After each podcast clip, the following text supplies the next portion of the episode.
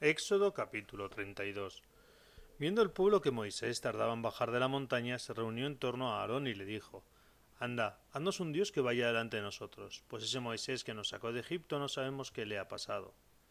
Aarón les contestó Quitadles los pendientes de oro a vuestras mujeres, hijos e hijas y traédmelos. Todo el pueblo se quitó los pendientes de oro y se los trajeron a Aarón. Él los recibió, trabajó el oro a cincel y fabricó un becerro de fundición. Entonces ellos exclamaron, Este es tu Israel el que te sacó de Egipto. Cuando Aarón lo vio, edificó un altar en su presencia y proclamó, Mañana es la fiesta del Señor.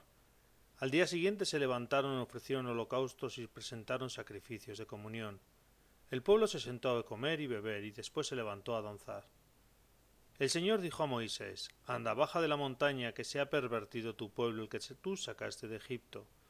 Pronto se han desviado del camino que yo les había enseñado, se han hecho un becerro de metal y se postran ante él, le ofrecen sacrificios y proclaman Este es tu Dios Israel, el que te sacó de Egipto.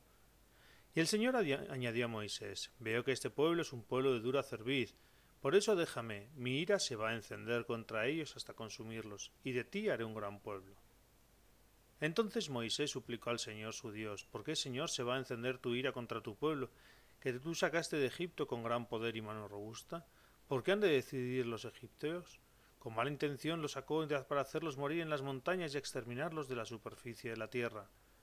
Aleja el incendio de tu ira, arrepiéntete de la amenaza contra tu pueblo, acuérdate de tus siervos, Abraham, Isaac e Israel, a quienes juraste por ti mismo.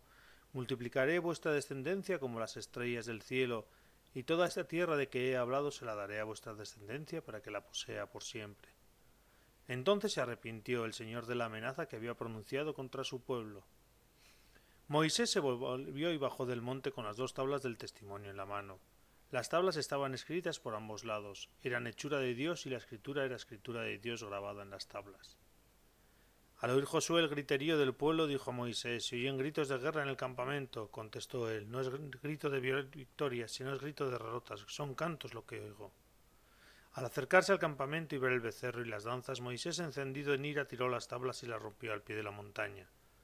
Después agarró el becerro que habían hecho, lo quemó y lo trituró hasta hacerlo polvo, que echó en agua y se lo hizo beber a los hijos de Israel. Moisés dijo a Aarón, ¿qué te ha hecho este pueblo para que nos acarrees tan enorme pecado? Contestó Aarón, no se irrite, mi señor, sabes que este pueblo es perverso. Me dijeron, haznos un Dios que vaya delante de nosotros, pues a ese Moisés que nos sacó de Egipto no sabemos qué le ha pasado. Yo les dije, quien tenga oro que se desprenda de él y me lo dé. Yo lo eché al fuego y salió este becerro. Moisés vio que el pueblo estaba desenfrenado, pues Aarón le había quitado el freno, exponiéndole a la burla de sus enemigos. Entonces Moisés se plantó a la puerta del campamento y exclamó A mí los de mi señor, y se le unieron todos los levitas. Y les dijo Así dice el Señor el Dios de Israel Ceñíos cada uno la espada al costado, revisad el campamento de puerta a puerta y volved a revisarlo. Mate cada uno a su hermano, a su amigo y a su vecino. Los levitas cumplieron la orden de Moisés y cayeron aquel día unos tres mil hombres del pueblo.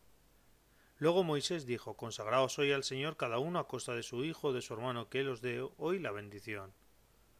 Al día siguiente Moisés dijo al pueblo, habéis cometido un pecado gravísimo, pero ahora subirá el Señor a espiar vuestros pecados. Volvió pues Moisés al Señor y le dijo, Este pueblo ha cometido un pecado gravísimo haciéndose dioses de oro, pero ahora os perdona su pecado o me borras del libro que has escrito. El Señor respondió, Al que haya pecado contra mí lo borraré del libro. Ahora ve y guía a tu pueblo al sitio que te dije mi ángel irá delante de ti, y cuando llegue el día de la cuenta les pediré cuentas de su pecado. El Señor castigó al pueblo por el becerro que había hecho Aarón.